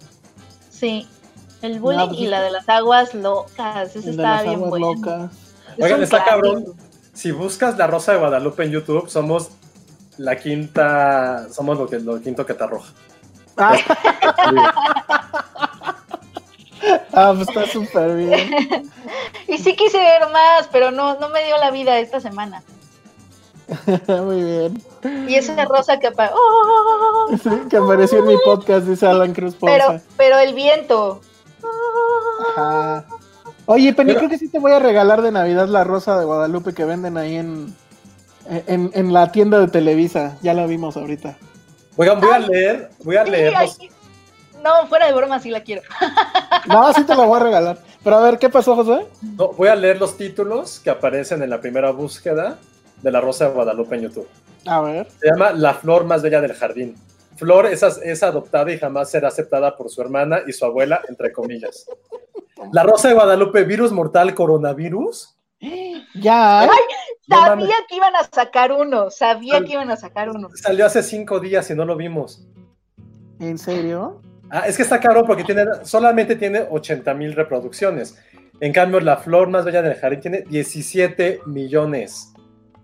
Híjole. No manches. Oigan, Adrián Yogues nos está diciendo algo perturbador.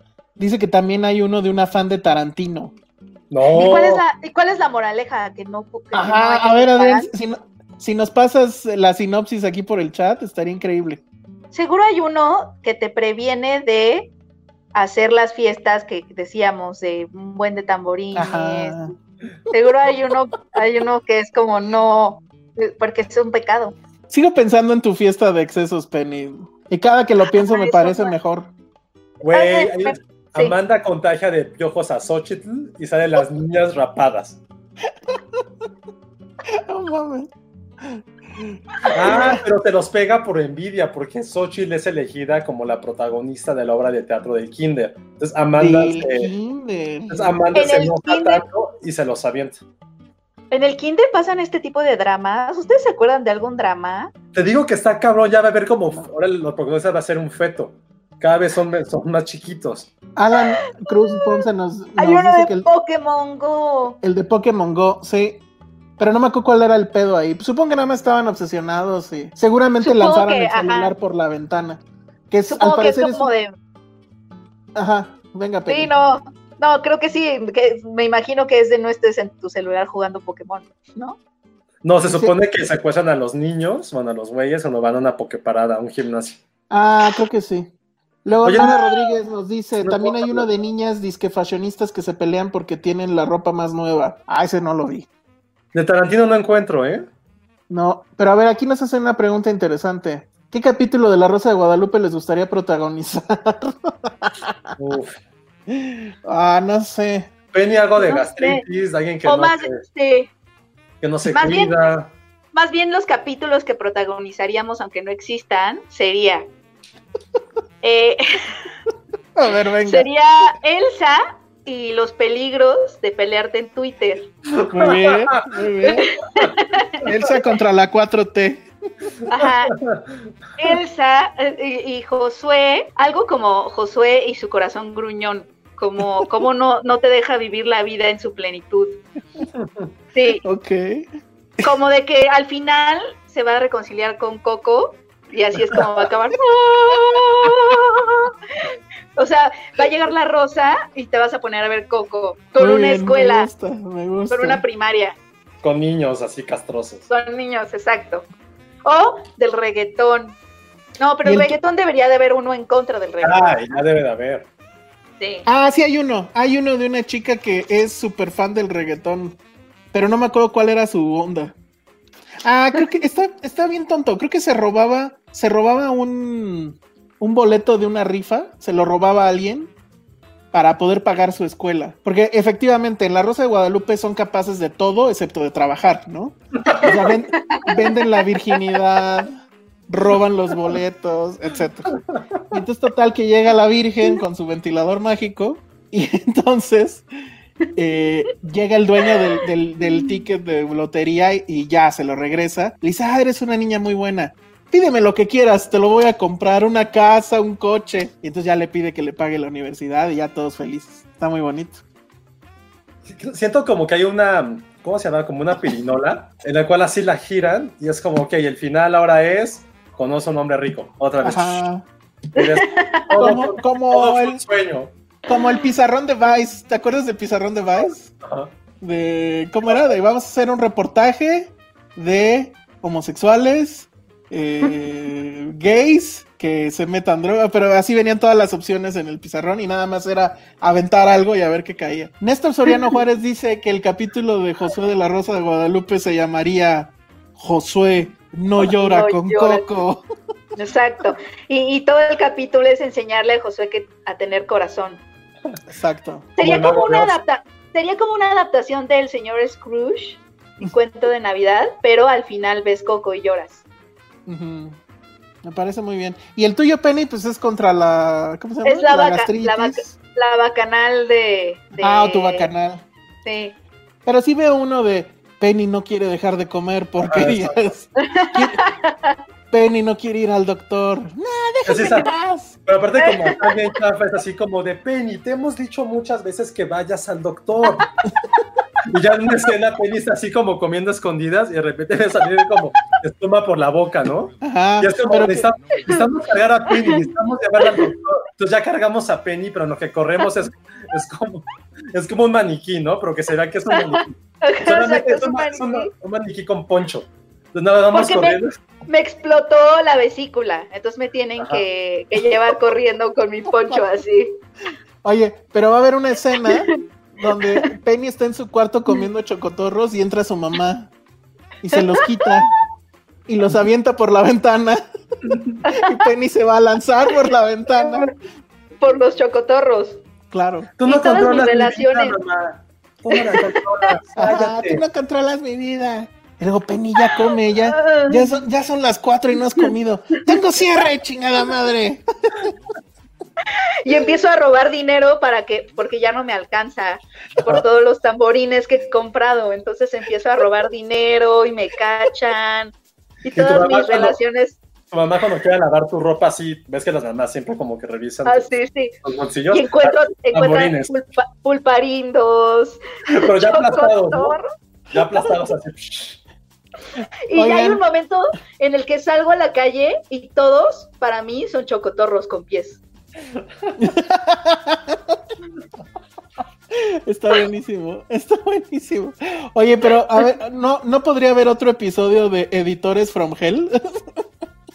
Oye, sí, el cierre, así. Ajá, cuando ya se ponen así todos locos, así. Editores, ¿alguna vez, Josué, cuál ha sido tu momento de Editor from Hell? Todos hemos eh, tenido un ¿Pero en quién? ¿Que yo sufrí o que yo fui malo?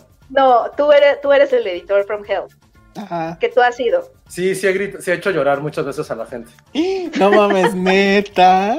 Sí, pero es que sabes que eso me lo dijo alguien del equipo, que la neta, que soy, me paso de pendejo de soy demasiado buena onda. Ah. Pero cuando me emputas como, güey, no mames, ¿qué pedo contigo? Y tampoco es ah, que me... Pero tampoco es que me enoje feo, simplemente así es así como de, ah, pues va, quieres jugar al cabrón y madres. Sí. Ahora, a mí, a mí si Penny me regañara, yo sí lloro. Ay, no.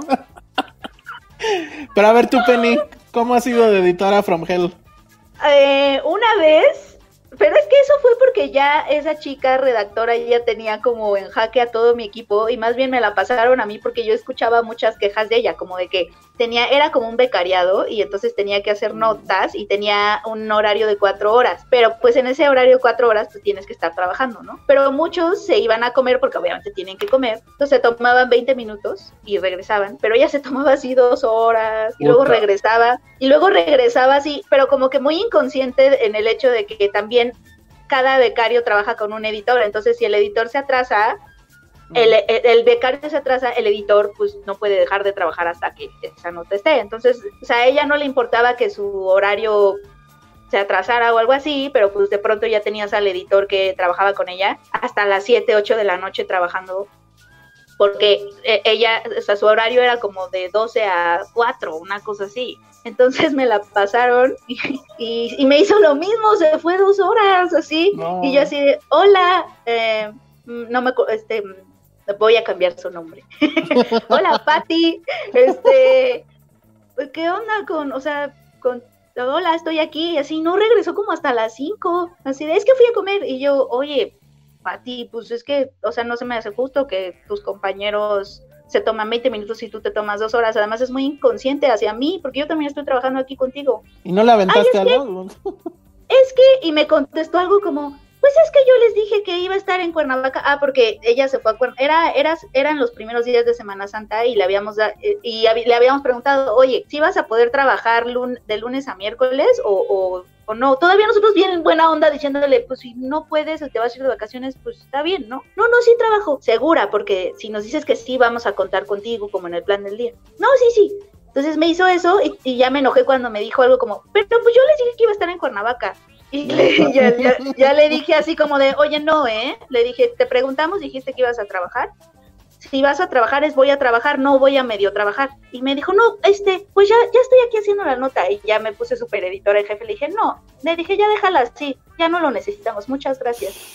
Ah, Este, ya, vete, vete si quieres toda la Semana Santa y el lunes vemos si continúas. tan, tan, tan, tan. Y no ¿Hiciera, continúa. hiciera becaria? Y es que no se lo esperaba porque pues ninguno de los otros editores le, le puede decir, oye, no, pues ya no hagas notas, pero pues yo sí le dije, no, ya no, no, ya no necesitamos. ¿Y qué hago con la nota que estaba ahí? No, ya déjala, no es tan necesario. Y ahora Y ya. trabaja en Empire, México. No. Oye, Empire, Empire ya no está, ¿qué está pasando? Ya no, pues no. No, A mí pues sí no. Estaba padre tener una competencia, como, como que estaba padre, como que era como de nuestro némesis. Es lo más y- capitalista que ha dicho Penny, ¿eh? Pero era como esta competencia, así como de qué portada sacarán y qué portada sacaremos. Y era como esta rivalidad. Se siente feo y no tener ya una rivalidad. Pero tenías, pero tu- competencia estaba bien chafa. Perdón que lo diga. O sea, pero, pero, pero al menos era como, uy, qué haremos. Uy.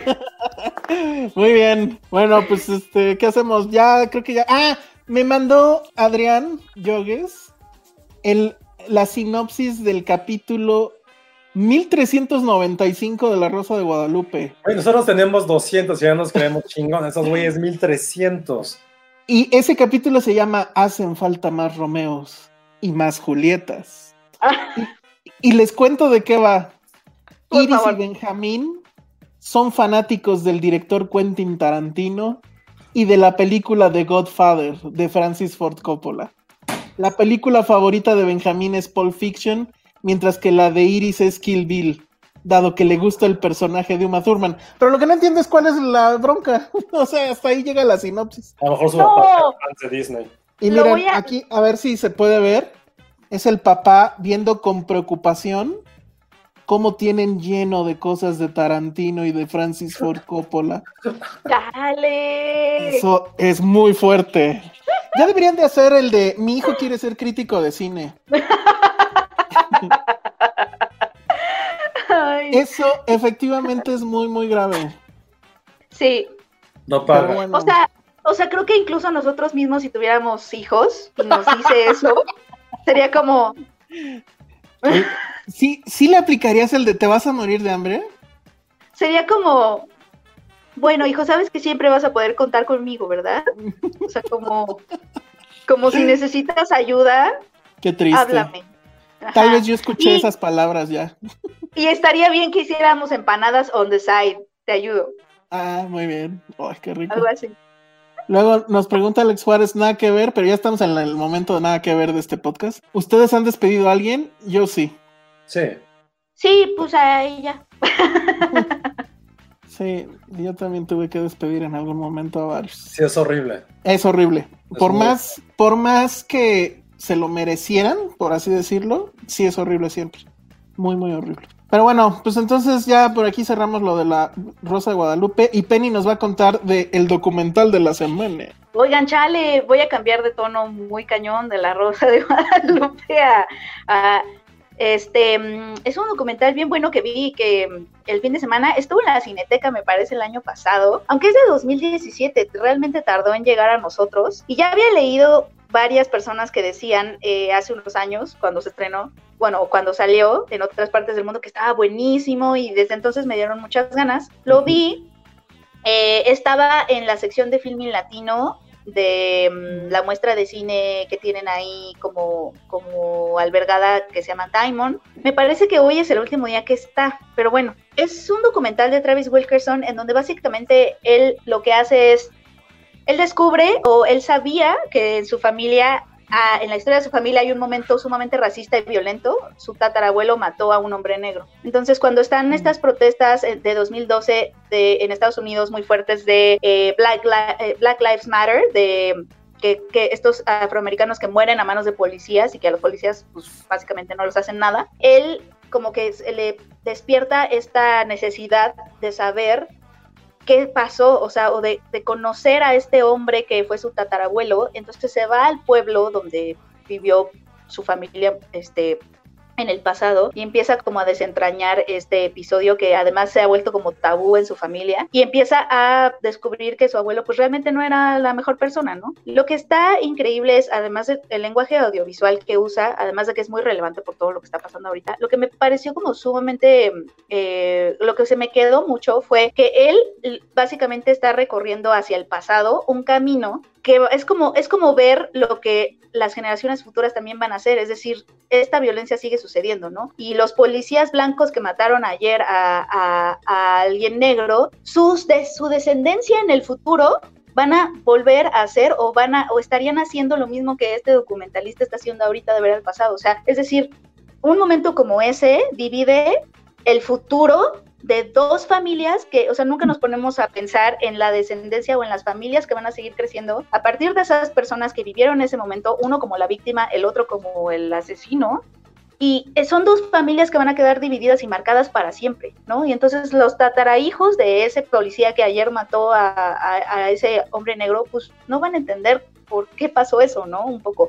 Y cómo es que vienen de una familia, o sea, cómo, ¿de qué lado estás tú? Porque de ahí solamente hay racista y, victimario y víctima, y entonces un poco el, documental juega con la idea de, de qué lado estás tú, o sea, que, cuál es tu lado, ¿no? Eres de la familia, eh, hay dos familias posibles. Una familia está, vive ahorita súper bien, eh, los hijos fueron a la universidad, los papás llegaron a ser dueños de tal negocio, y hay otra familia en donde uno de ellos está sepultado en una fosa sin nombre y se perdieron para siempre, porque el asunto es que él nunca encuentra a la familia de la víctima, o sea, están perdidos. Entonces es como de hay dos familias, a una le fue bien, a, a una le fue bien y es recordada, o sea, cuando él llega al pueblo, todos le saben hablar de su familia no del episodio porque es medio tabú, pero sí, sí le saben hablar de su familia, quién es, qué tal, bla, bla. Cuando pregunta de la familia del afroamericano que murió, nadie, este, para encontrar la, la, la tumba, bueno, tiene que pasar por un nadie le quiere hablar ni siquiera de dónde está, incluso hasta lo empiezan a ver con desconfianza en el pueblo de por qué está preguntando dónde está enterrado este hombre negro. Eh, es decir, como que el documental es muy bueno para darte a entender cómo las familias negras y las familias blancas no viven, no viven en el mismo Estados Unidos, para empezar. E incluso los lugares en donde viven, los viven de forma diferente. Él llega a un pueblo a preguntarle a familias blancas dónde está la casa de Rosa Parks. Estamos hablando de Rosa Parks, que todo el mundo sabe quién es Rosa Parks, y no saben que ahí, que ahí donde viven estaba la casa de Rosa Parks.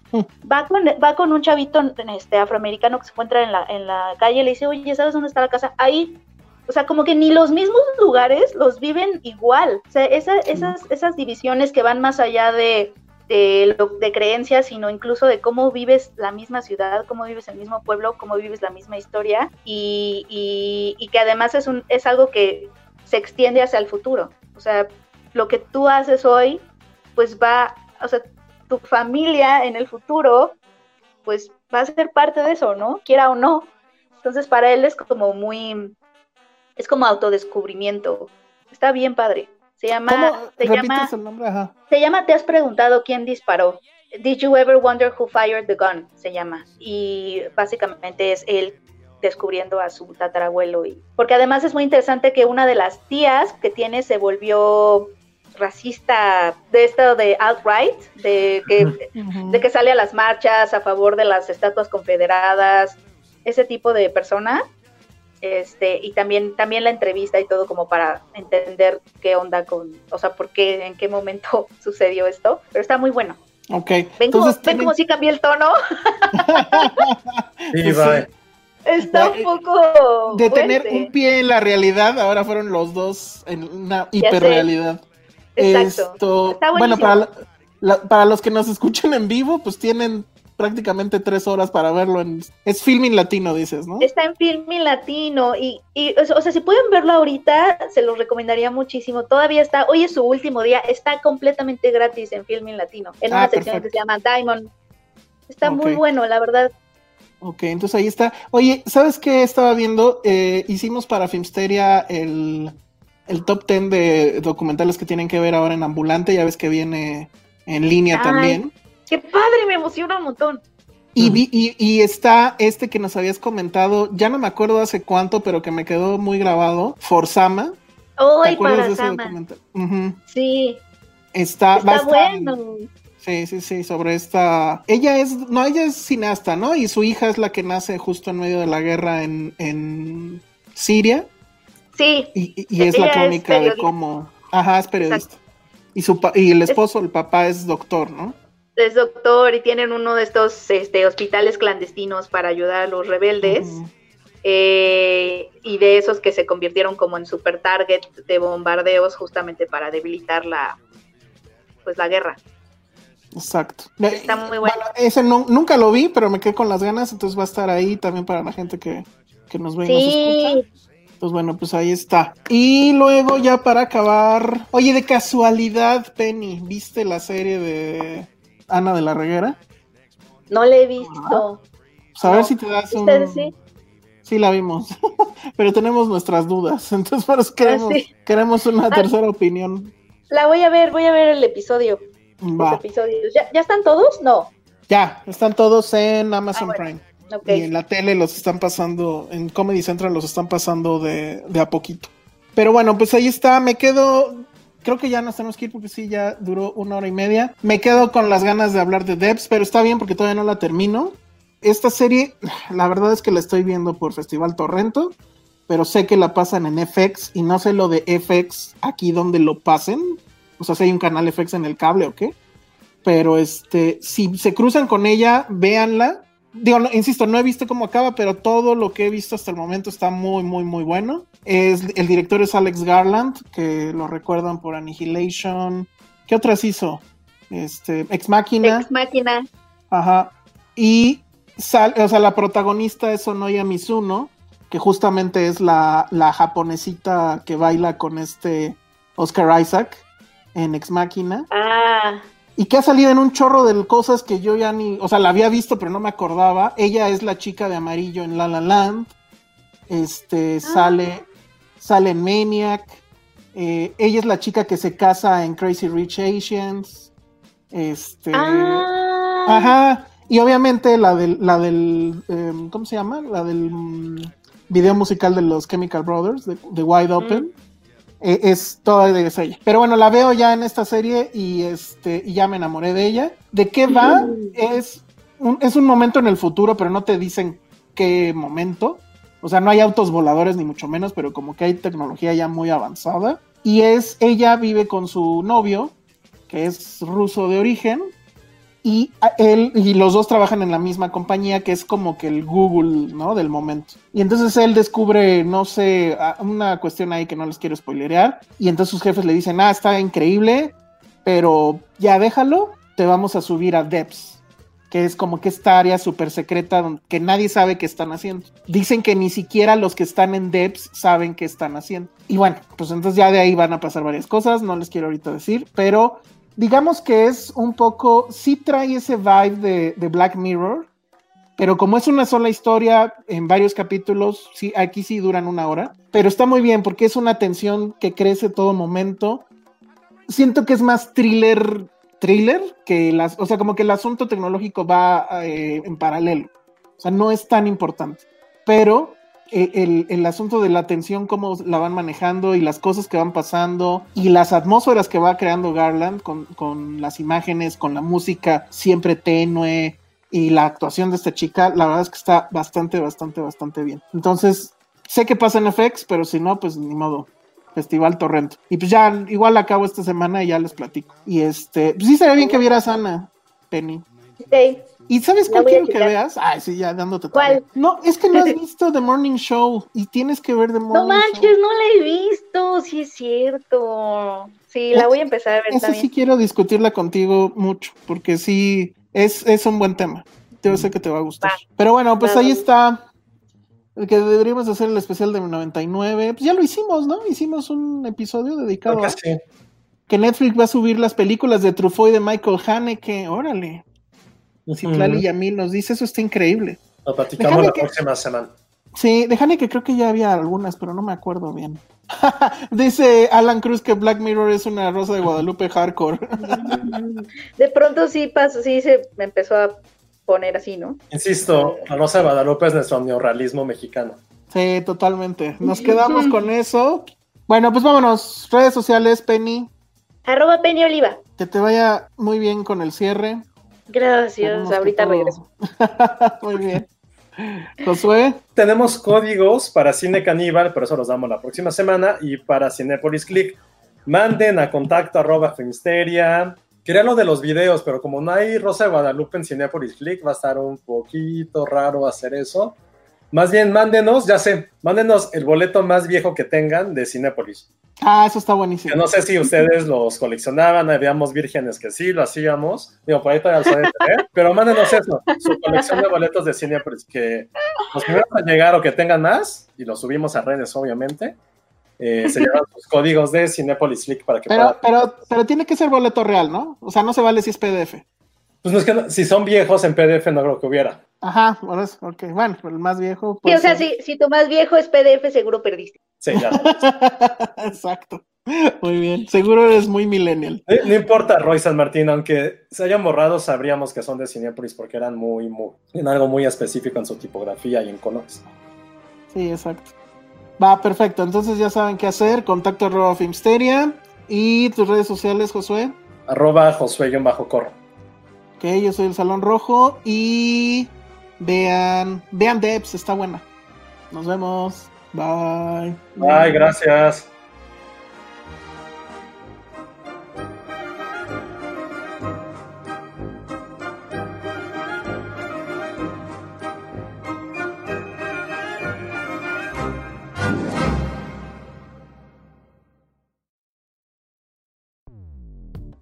Dixo presentó Filmsteria, con Penny Oliva, Alejandro Alemán y Josué Corro.